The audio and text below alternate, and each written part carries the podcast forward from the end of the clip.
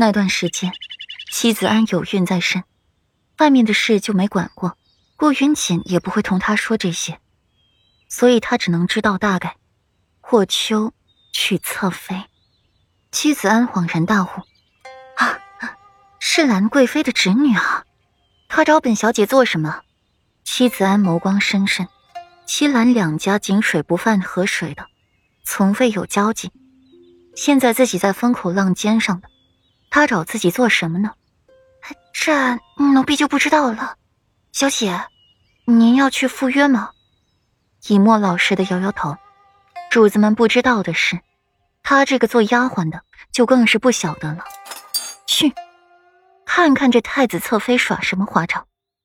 妻子安薄唇微抿，他隐隐觉得兰英找自己和顾阮有很大关系。至于顾云锦嘛，就是一顺带。安排好了自己院子的事。妻子安便领着小丫鬟出门了。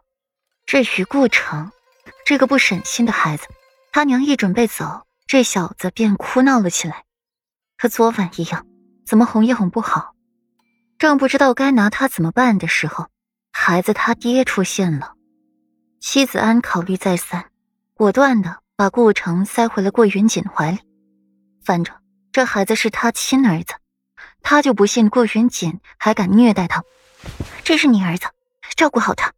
顾云锦原以为妻子安抱着孩子朝自己走过来，是有几分软化的，要和自己和好的意思，正准备张开双手去拥抱他，谁知他下一刻把团子往自己的怀里一塞，恶里恶气的让自己照顾好他，他却是越过了自己往院外面走。你去哪里？顾云锦下意识的拽住了妻子安。本是要关心他的话，可说出来却像极了质问。妻子安眉一皱，特别不喜欢顾云锦这副质问的口吻，当即就不乐意了，就要甩开他的手。可到底顾及着他怀里的团子，力道减了减。看着顾云锦面如冠玉，俊朗雅致又格外气人的脸，深呼吸几口气，强行压下了心头的郁气。可说到嘴边的话。依旧凌厉，你管我去哪儿？顾云锦，你记住了，我是嫁给你，不是卖给你。我去哪里还用得着向你报备吗？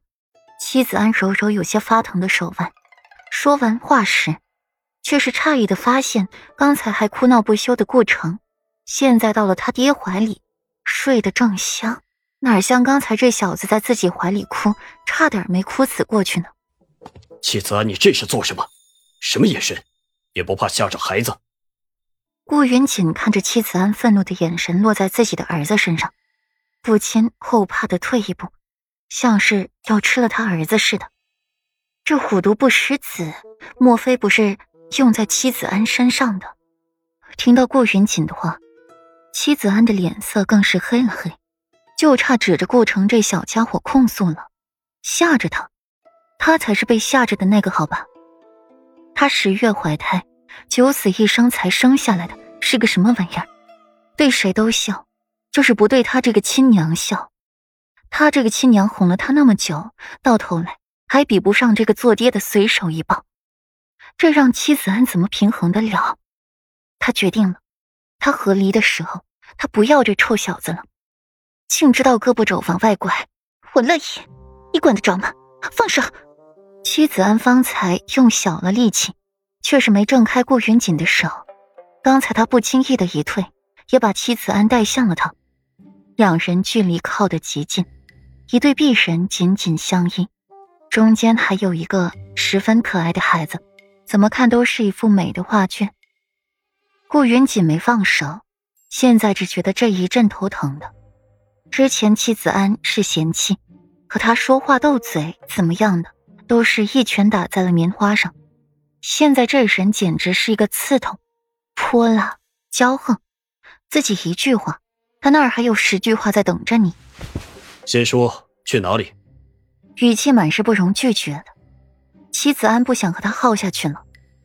太子侧妃要我去太子府，谈诗品茗，怎么顾大少爷不准？顾大少这个陌生的称呼，顾云锦微微不喜。去说些什么，话到嘴边又变成了别的话。正好我也要去拜见太子殿下，正好与你同去。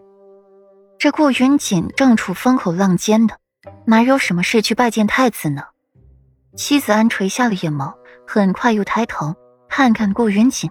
一个人一旦对另外一个人有什么看法、意见，那么另外一个人不论做什么，落在自己的眼里都是别有用心的。现在顾云锦的这番话，落在了妻子安眼里就是别有用心。